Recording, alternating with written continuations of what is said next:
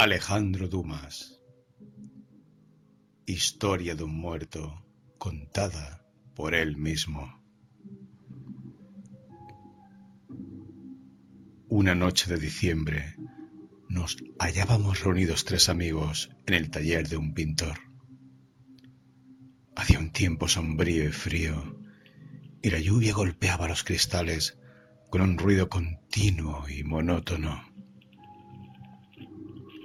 El taller era inmenso y estaba débilmente iluminado por la luz de una estufa en torno a la que conversábamos.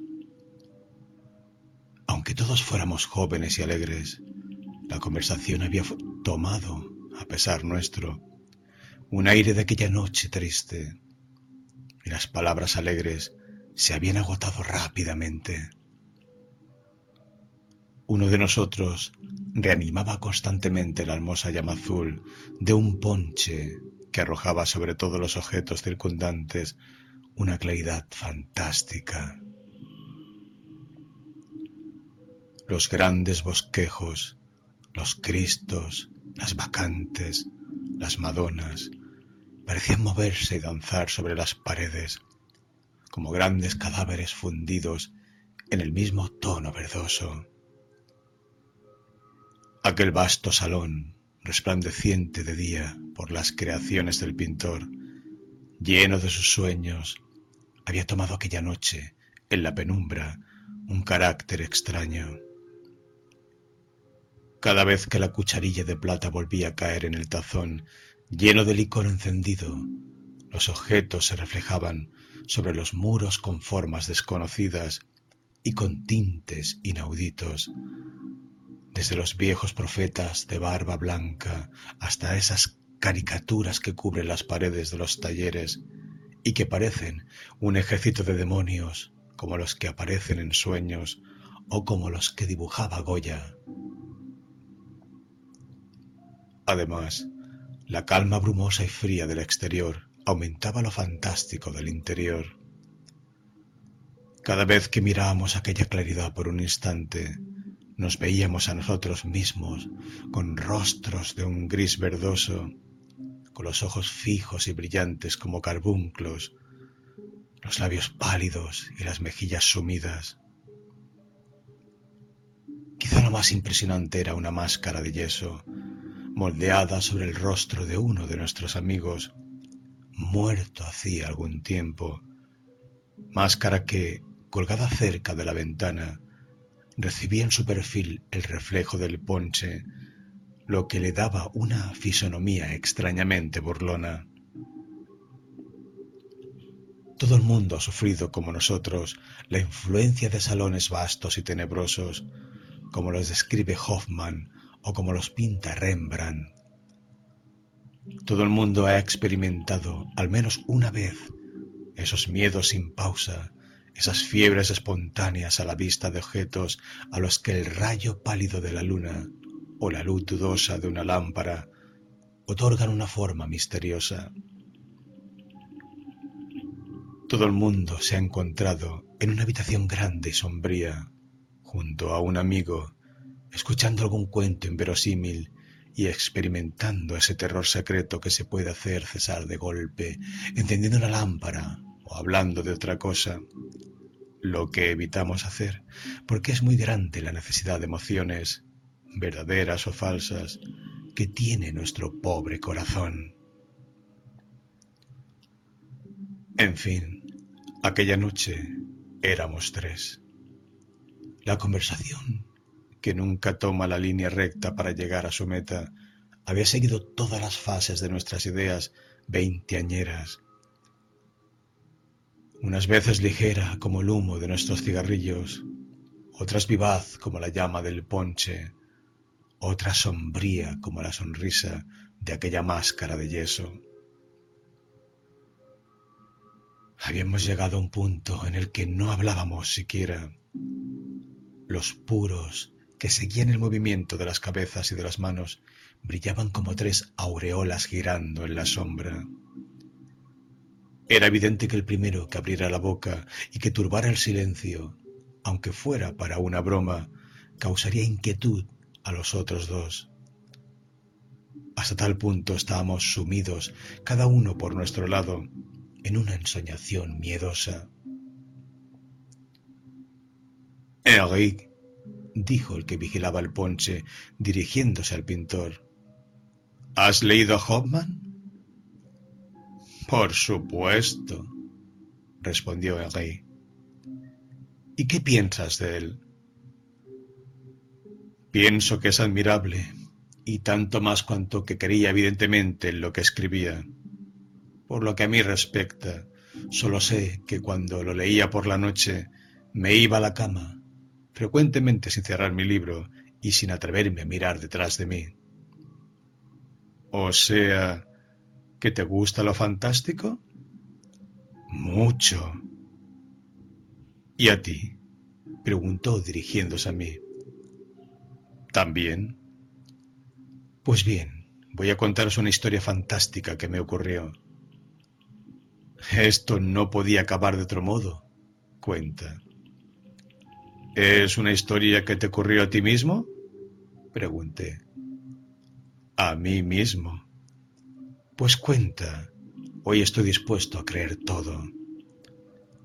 Tanto más cuanto que, palabra de honor, puedo afirmar que soy el héroe. Bueno, adelante, te escuchamos. Dejó caer la cucharilla en el tazón. La llama se apagó poco a poco y permanecimos en una oscuridad casi completa, con solo las piernas iluminadas por el fuego de la estufa. Él comenzó. Una noche, hará aproximadamente un año, hacía el mismo tiempo que hoy, el mismo frío, la misma lluvia, la misma tristeza.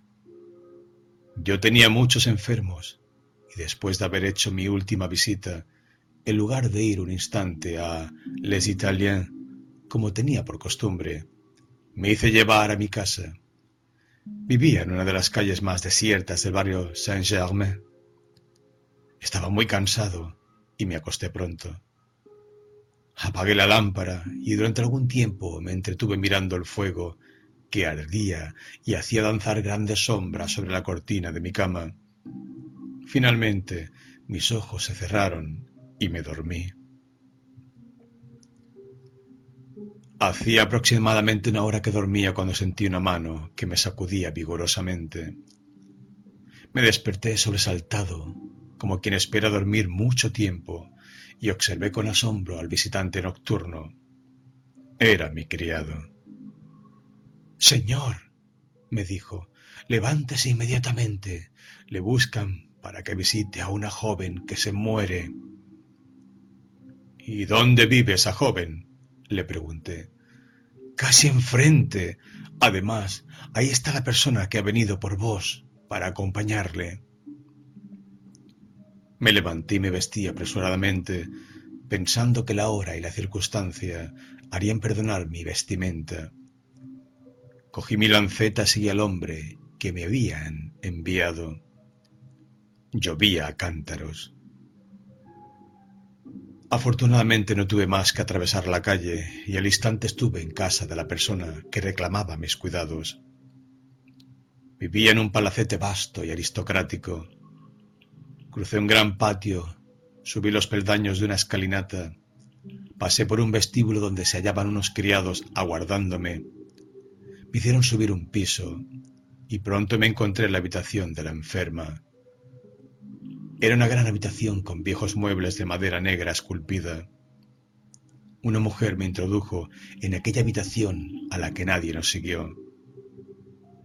Fui dirigido hacia una gran cama de columnas tapizada con una antigua y rica tela de seda y vi, sobre la almohada, la más encantadora cabeza de Madonna que jamás haya soñado Rafael. Tenía unos cabellos dorados, como una ola del patoclo, enmarcando un rostro de un perfil angélico. Tenía los ojos semicerrados y la boca entreabierta dejaba ver una doble hilera de perlas. Su cuello resplandecía de blancura, puro de líneas, Su camisa entreabierta insinuaba un pecho hermoso capaz de tentar a San Antonio. Y cuando cogí su mano, recordé esos brazos blancos que Homero da a Juno. En fin, aquella mujer era una mezcla del ángel cristiano y de la diosa pagana. Todo en ella revelaba la pureza del alma y la fogosidad de los sentidos. Hubiera podido pasar al mismo tiempo por la Santa Virgen o por una vacante lasciva, enloquecer a un sabio y dar la fe a un ateo. Cuando me acerqué a ella, sentí a través del calor de la fiebre ese perfume misterioso hecho de todos los perfumes que emana la mujer. Permanecí sin recordar la causa que me había llevado allí, mirándola como una revelación y sin encontrar nada semejante ni en mis recuerdos ni en mis sueños. Cuando ella volvió la cabeza hacia mí, abrió sus grandes ojos azules y me dijo, Sufro mucho. Sin embargo, no tenía casi nada. Una sangría y estaba salvada. Cogí mi lanceta y en el momento de tocar aquel brazo tan blanco, mi mano tembló. Pero el médico se impuso al hombre. Cuando hube abierto la vena, corrió una sangre pura, como de coral en fusión, y ella se desvaneció. Ya no quise dejarla. Me quedé a su lado. Experimentaba una secreta felicidad por tener la vida de aquella mujer entre mis manos. Detuve la sangre. Ella volvió a abrir poco a poco los ojos. Se llevó la mano que tenía libre a su pecho se volvió hacia mí y mirándome con una de esas miradas que condenan o salvan, me dijo, Gracias, sufro menos. Había tanta voluptuosidad, tanto amor y tanta pasión alrededor de ella, que yo estaba clavado en mi sitio, contando cada latido de mi corazón por los latidos del suyo, escuchando su respiración todavía un poco febril, y diciéndome que si había alguna cosa del cielo en esta tierra, debía ser el amor de aquella mujer. Se durmió. Yo estaba arrodillado sobre los peldaños de su cama, como un sacerdote en el altar. Una lámpara de alabastro colgaba del techo, lanzaba una claridad encantadora sobre todos los objetos. Estaba solo a su lado. La mujer que me había introducido había salido para anunciar que su ama estaba bien y que no necesitaba a nadie. Era verdad, su ama estaba allí, tranquila y hermosa como un ángel dormido en su plegaria. En cuanto a mí, yo estaba loco pero no podía quedarme en aquella habitación toda la noche. Por tanto, salí también sin hacer ruido para no despertarla. Receté algunos cuidados al irme y dije que volvería al día siguiente. Cuando regresé a mi casa, estuve desvelado por su recuerdo. Comprendí que el amor de aquella mujer debía ser un encantamiento eterno hecho de ensoñación y de pasión, que debía ser púdica, como una santa y apasionada como una cortesana. Concebí que debía ocultar al mundo todos los tesoros de su belleza y que a su amante debía entregarse desnuda por entero. En fin, su imagen quemó mi noche y cuando llegó la claridad yo estaba locamente enamorado. Más tarde, tras los pensamientos locos de una noche agitada, llegaron las reflexiones. Me dije que un abismo infranqueable me separaba de aquella mujer, que era demasiado bella para no tener un amante, que debía ser demasiado amado para que ella le olvidase. Y me puse a odiar, sin conocer a aquel hombre, a quien Dios daba tanta felicidad en este mundo, para que pudiera sufrir sin protestar una eternidad de dolores. Esperaba impaciente la hora a la que podía presentarme en su casa, y el tiempo que pasé esperándola me pareció un siglo. Finalmente llegó la hora y salí. Cuando llegué, me hicieron entrar en un gabinete exquisito, de un rococó furioso, de un pompadour sorprendente. Estaba sola y leía. Un gran vestido de terciopelo negro la ceñía por todas partes, no dejando ver, como las vírgenes del Perugino, más que las manos y la cabeza. Tenía el brazo que yo había sangrado, coquetamente en cabestrillo, y extendía ante el fuego sus pequeños pies que no parecían hechos para caminar sobre esta tierra. Esa mujer era tan completamente bella que Dios parecía haberla dado al mundo como un esbozo de los ángeles. Me tendió la mano y me hizo sentar a su lado. ¿Tan pronto levantada, señora? le dije. Sois imprudente. No, soy fuerte, me contestó sonriendo. He dormido muy bien y además no estaba enferma. Sin embargo, decíais que sufríais. Más del pensamiento que del cuerpo, dijo con un suspiro. ¿Tenéis alguna pena, señora? Oh, una profunda. Afortunadamente Dios también es médico y ha encontrado la panacea universal, el olvido. Pero hay dolores que matan, le dije. Y bien, la muerte o el olvido no es lo mismo. La una es la tumba del cuerpo, la otra la tumba del corazón. Eso es todo. Pero vos, señora, dije, ¿cómo podéis tener una pena? Estáis demasiado alta para que os alcance, y los dolores deben sentirse bajo vuestros pies como las nubes bajo los pies de Dios, las tormentas para nosotros, para vos la serenidad. Eso es lo que os engaña, continuó ella, y lo que prueba que toda vuestra ciencia se detiene ahí, en el corazón. Y bien, le dije, tratad de olvidar, señora.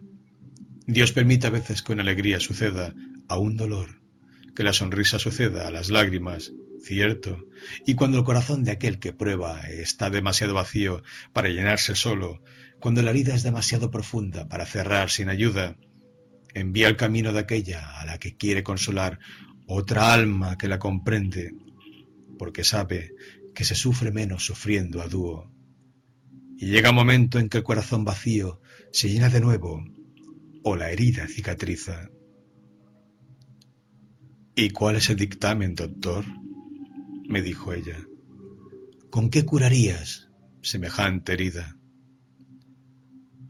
Se hizo un silencio bastante largo durante el cual admiré aquel rostro divino sobre el que la media luz filtrada a través de las cortinas de seda arrojaba tintes encantadores y admiré también aquellos hermosos cabellos de oro, no sueltos como en la víspera, sino alisados sobre las sienes y cogidos en la nuca. Desde el principio la conversación había adoptado un aire triste. Por eso aquella mujer me pareció más radiante aún que la primera vez con su triple corona de belleza, pasión y dolor. Dios la había probado con el dolor y era preciso que aquel a quien ella diera su alma aceptara la misión doblemente santa de hacerle olvidar el pasado y esperar el futuro. Por eso permanecía ante ella, no ya loco como lo estaba la víspera ante su fiebre, sino recogido ante su resignación si me hubiera sido dada en aquel momento, habría caído a sus pies, le habría cogido las manos y hubiera llorado con ella como una hermana, respetando al ángel y consolando a la mujer. Pero, ¿cuál era aquel dolor que había que hacer olvidar, que había causado aquella herida sangrante todavía? Era lo que yo ignoraba, lo que debía adivinar porque ya existía entre la enferma y el médico suficiente intimidad para que me confesase una pena, pero no la suficiente para que me contara la causa.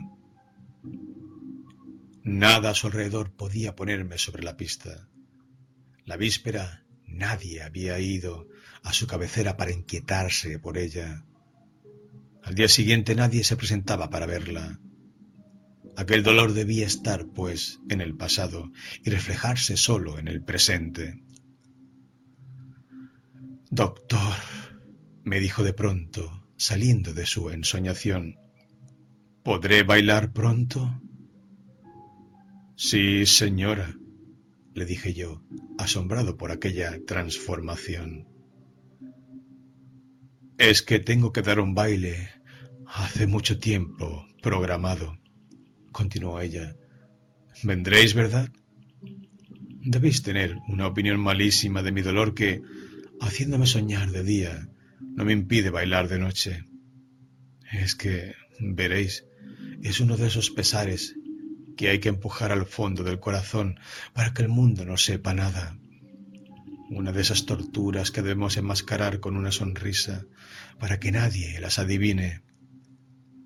Quiero guardar para mí sola lo que sufro, como otro guardaría su alegría.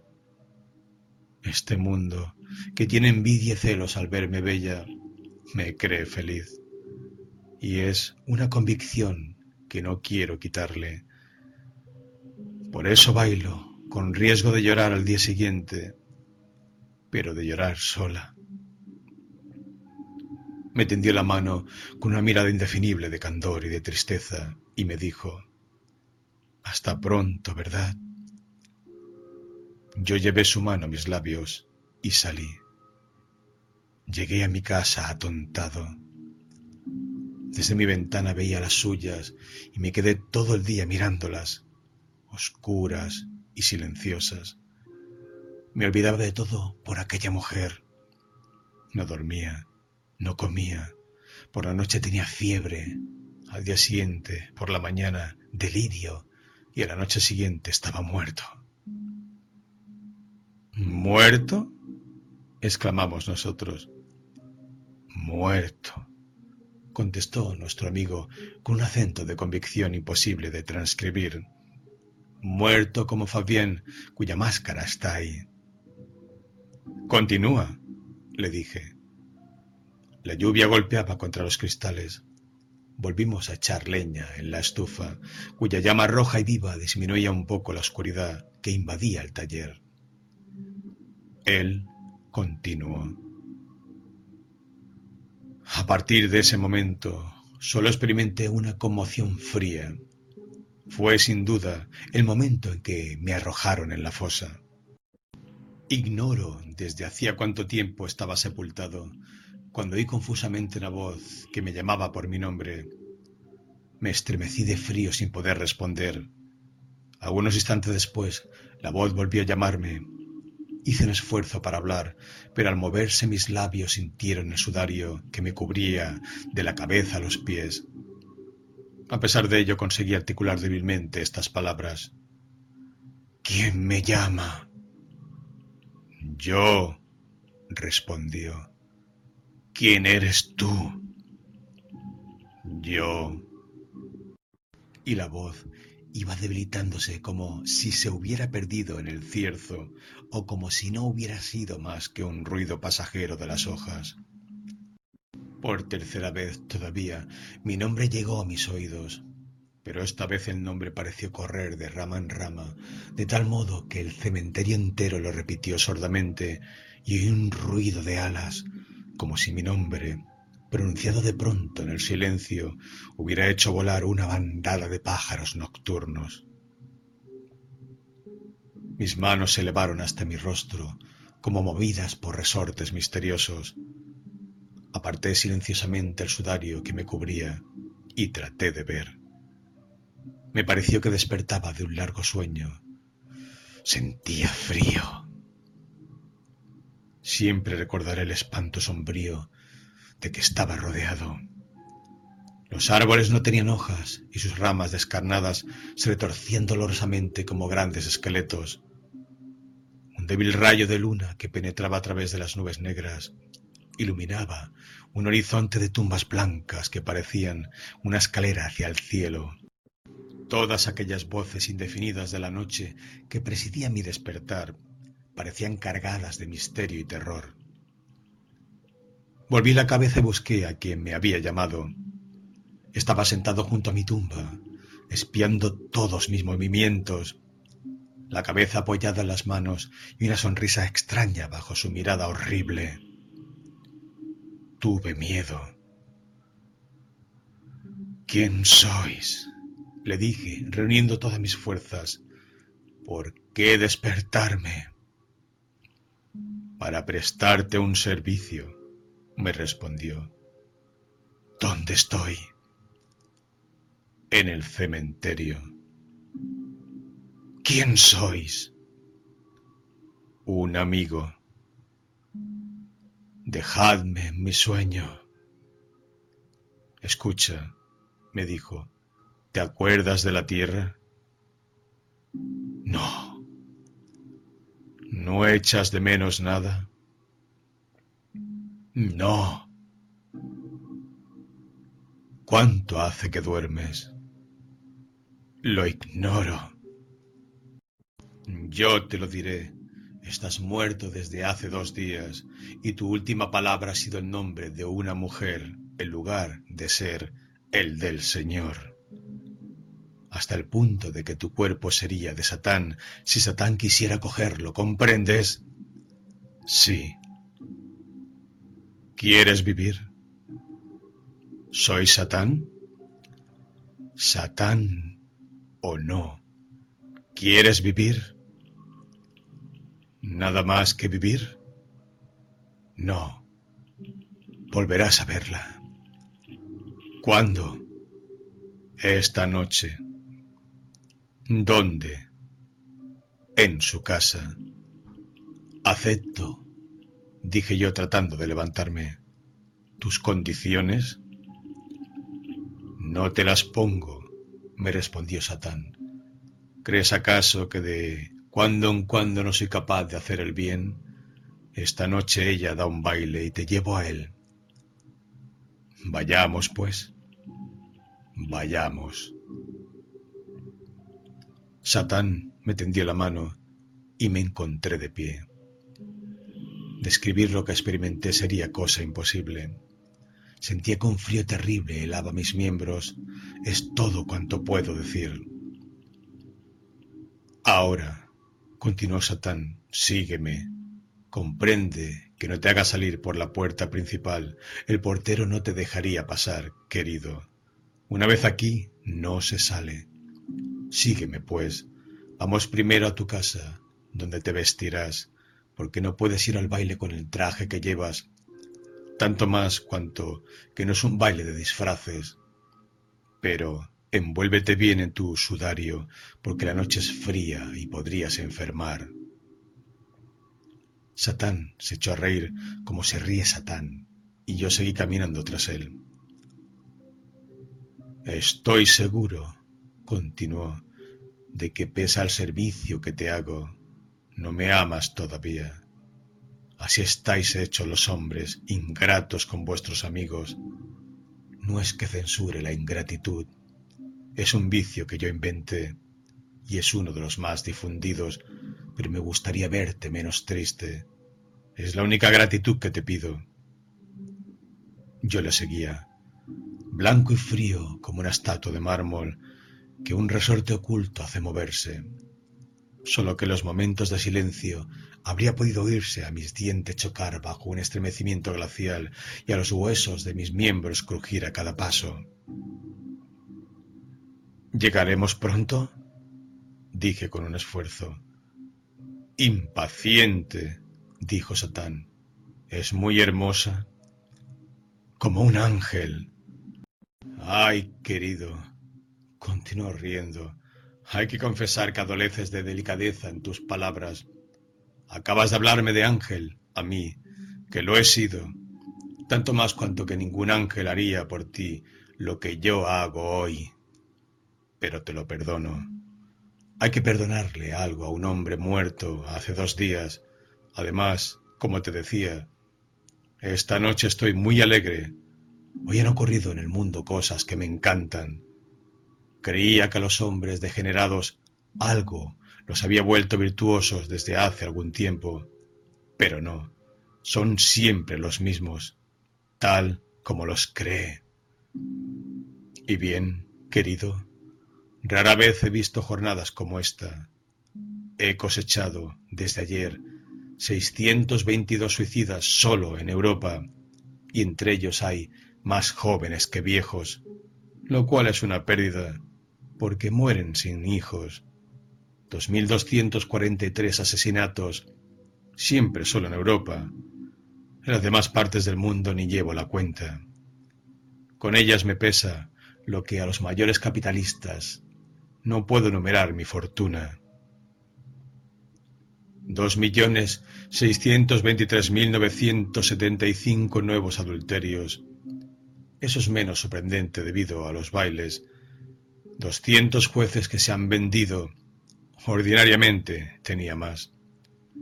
Pero lo que mayor placer me ha dado son veintisiete muchachas, la mayor de las cuales no tenía dieciocho años, que han muerto blasfemando de Dios. Cuenta, querido, todo eso es un ingreso aproximado de dos millones seiscientos veintiocho mil almas solo en Europa. No cuento los incestos, las falsificaciones de moneda, las violaciones, pura calderilla. Por eso, haciendo una media de tres millones de almas que se pierden al día, calcula en cuánto tiempo el mundo entero será mío. Me veré obligado a comprarle a Dios el paraíso para agrandar el infierno. Comprendo tu alegría, murmuré yo acelerando el paso. ¿Me dices eso? continuó Satán, con aire sombrío y de duda. ¿Tienes miedo de mí porque me ves cara a cara? ¿Soy tan repulsivo? Razonemos un poco, por favor. ¿Qué será del mundo sin mí?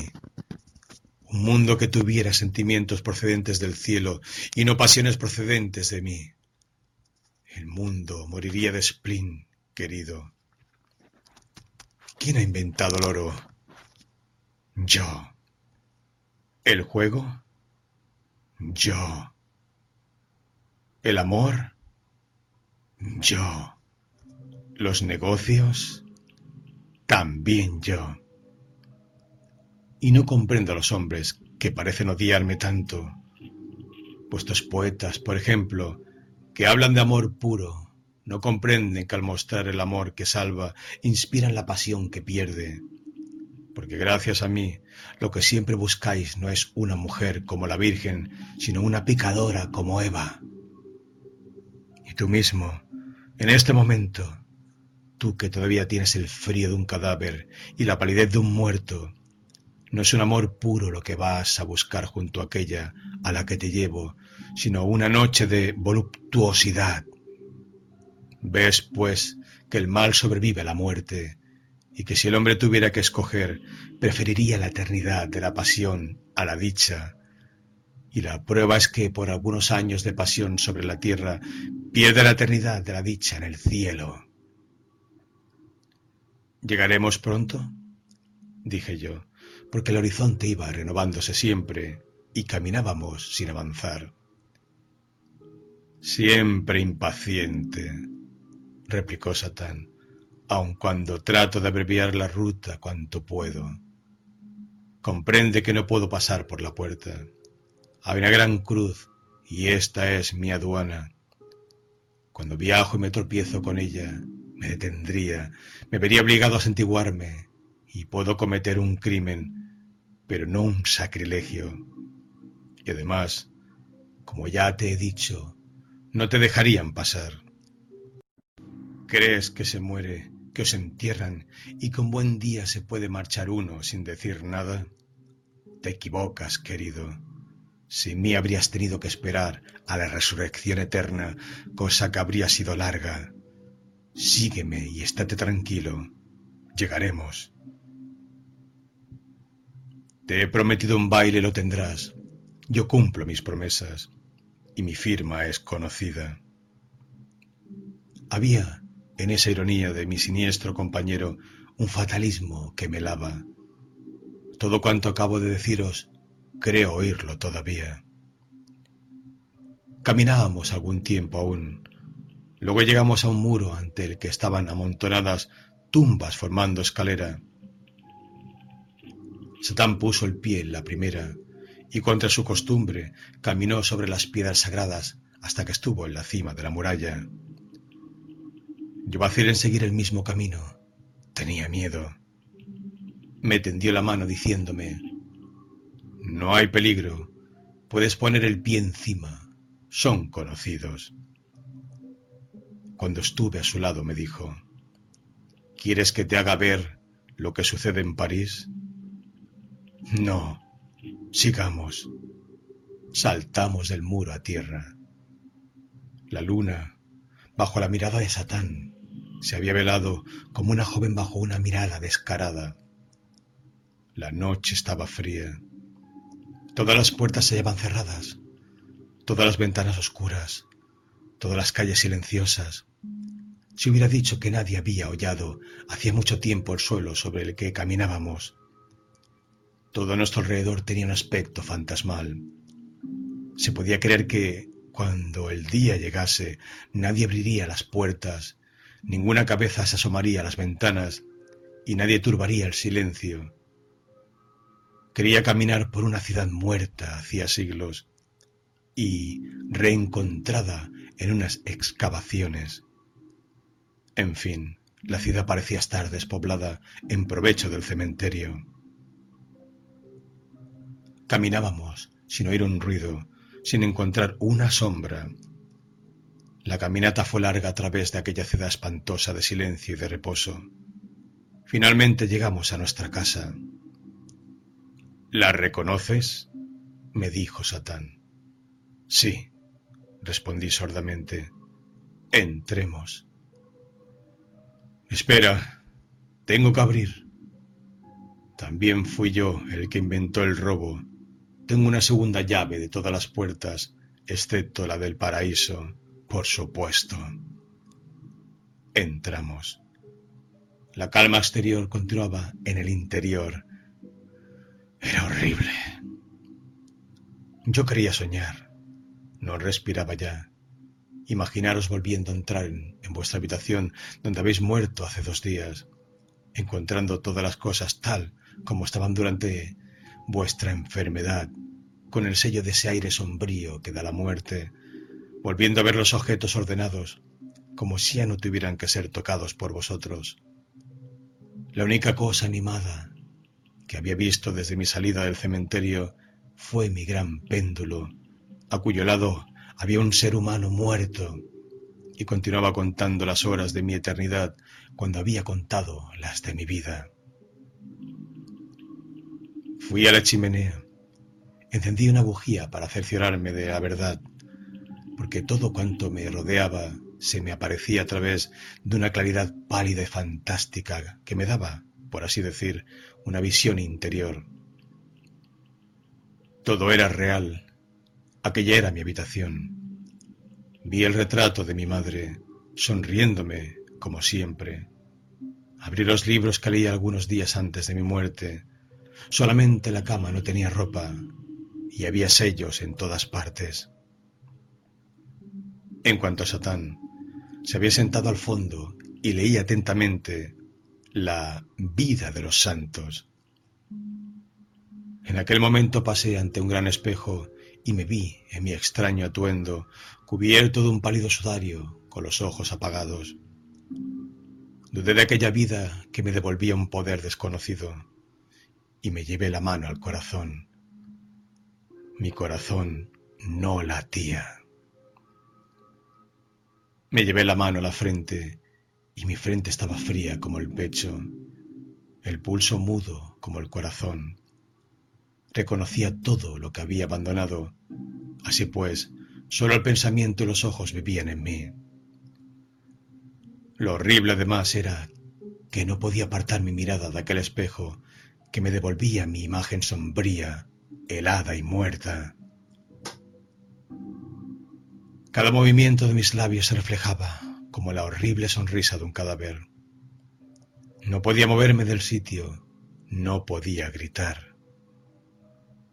El reloj dejó oír ese zumbido sordo y lúgubre que precede al campaneo de los viejos péndulos, y dio las dos.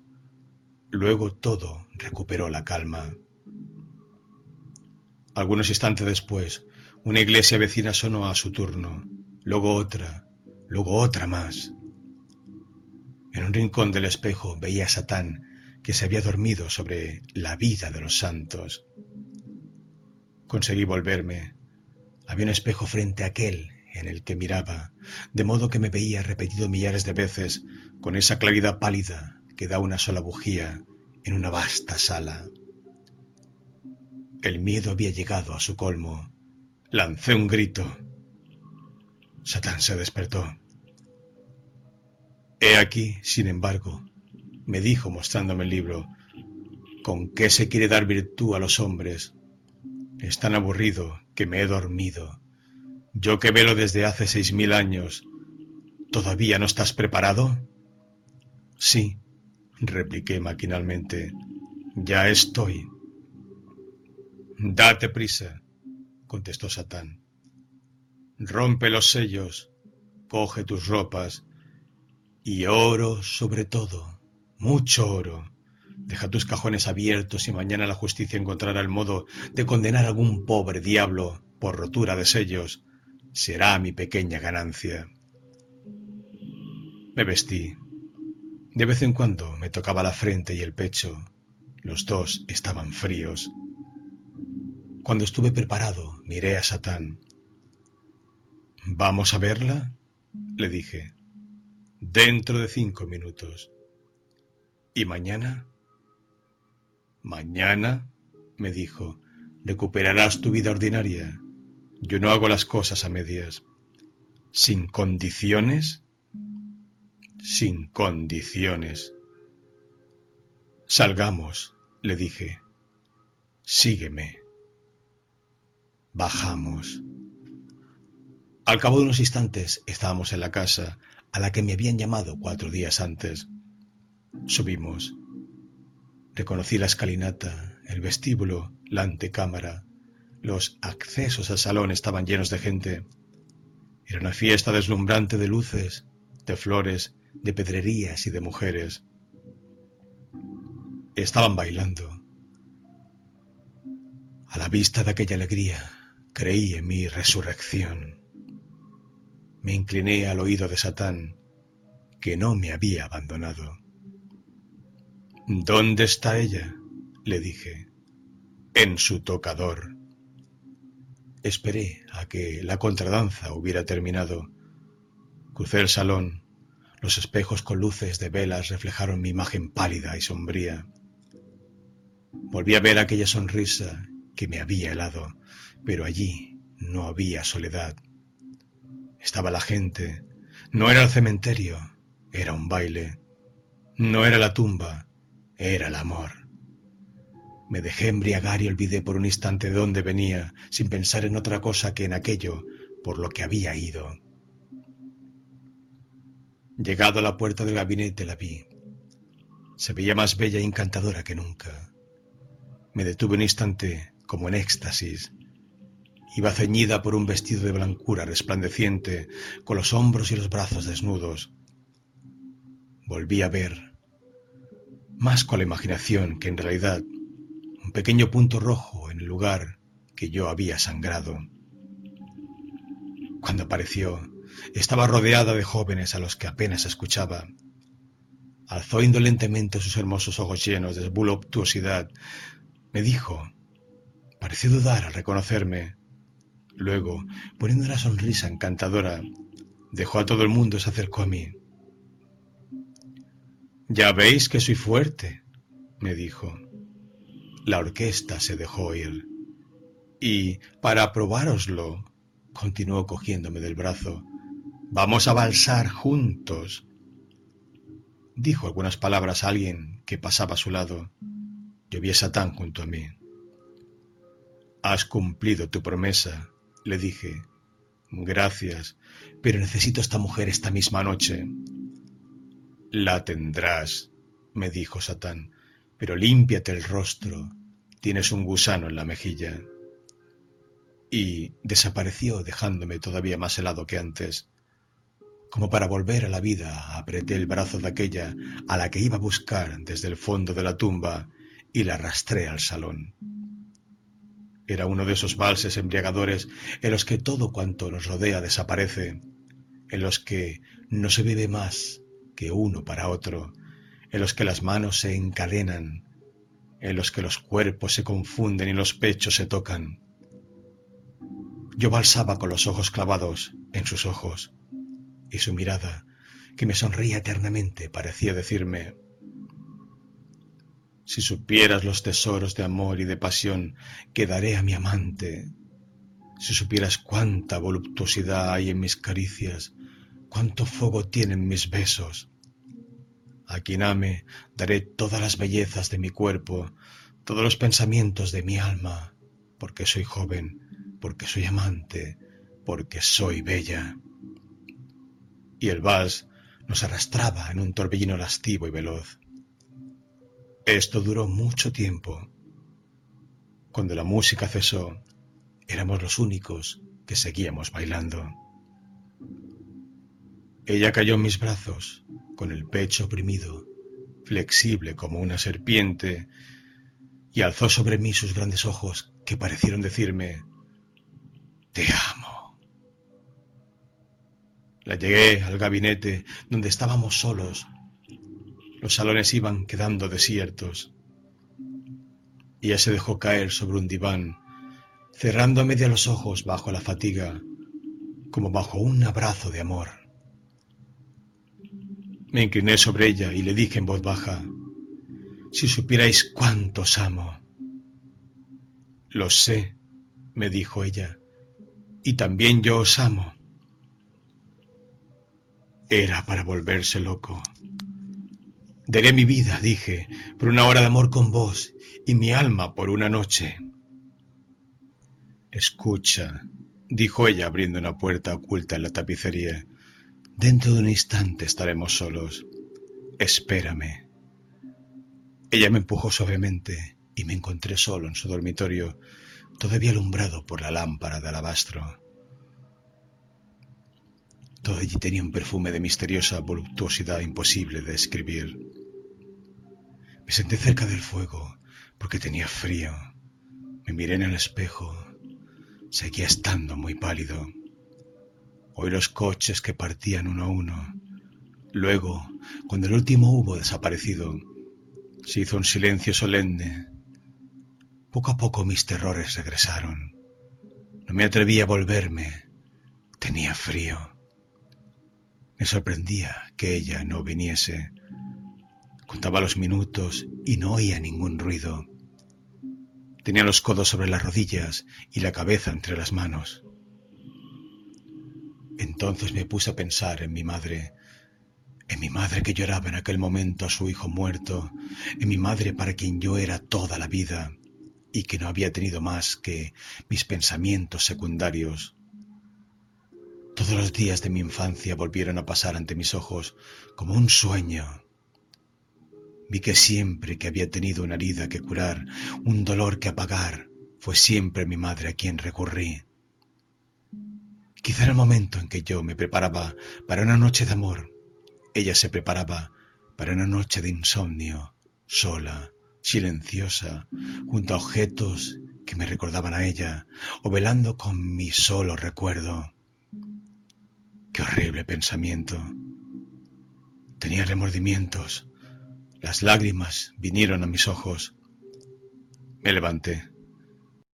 En el momento en que me miraba en el espejo, vi una sombra pálida y blanca detrás de mí, mirándome fijamente. Me volví. Era mi hermosa amada. Afortunadamente mi corazón no latía, porque de emoción, emoción, habría terminado por romperse. Todo estaba silencioso, tanto fuera como dentro, me atrajo su lado y pronto olvidé todo. Fue una noche imposible de contar, con placeres desconocidos, con voluptuosidades tales que se acercan al sufrimiento. En mis sueños de amor no encontré nada parecido a aquella mujer que tenía en mis brazos, ardiente como una mesalina, casta como una madonna, flexible como una tigresa, con besos que quemaban los labios, con palabras que quemaban el corazón. Había en ella algo tan potentemente atractivo que hubo momentos en que tuve miedo. Por fin la lámpara comenzó a palidecer cuando el día despuntaba. Escucha, me dijo aquella mujer, hay que marcharse. Ya llega el día. No puedes quedarte aquí. Pero por la tarde a primera hora de la noche te espero, ¿sí? Por última vez sentí sus labios sobre los míos. Ella apretó de modo convulso mis manos y me marché. Fuera seguía la misma quietud. Caminaba como un loco, creyendo apenas en mi vida, sin pensar en ir a casa de mi madre o volver a la mía. Tanto embriagaba mi corazón aquella mujer. Solo sé de una cosa, que se desea más que una primera noche pasada junto a un amante, una segunda. La luz se había levantado, triste, pálida, fría. Caminé al azar por el campo desierto y desolado para esperar la noche. La noche llegó temprano. Corrí a la casa del baile. En el momento en que franqueaba el umbral de la puerta, vi un viejo pálido y achacoso que bajaba la escalinata. ¿Dónde va el señor? me detuvo el portero. A casa de la señora P, le dije. ¿La señora de P? dijo él mirándome asombrado y señalándome al viejo. Esa señora es quien vive en este palacete. Ella murió hace dos meses. Lancé un grito y caí de espaldas. ¿Y después? pregunté yo, ansioso por saber más. Después, dijo él gozando de nuestra atención y sopesando sus palabras. Después me desperté, porque todo eso no era más que un sueño.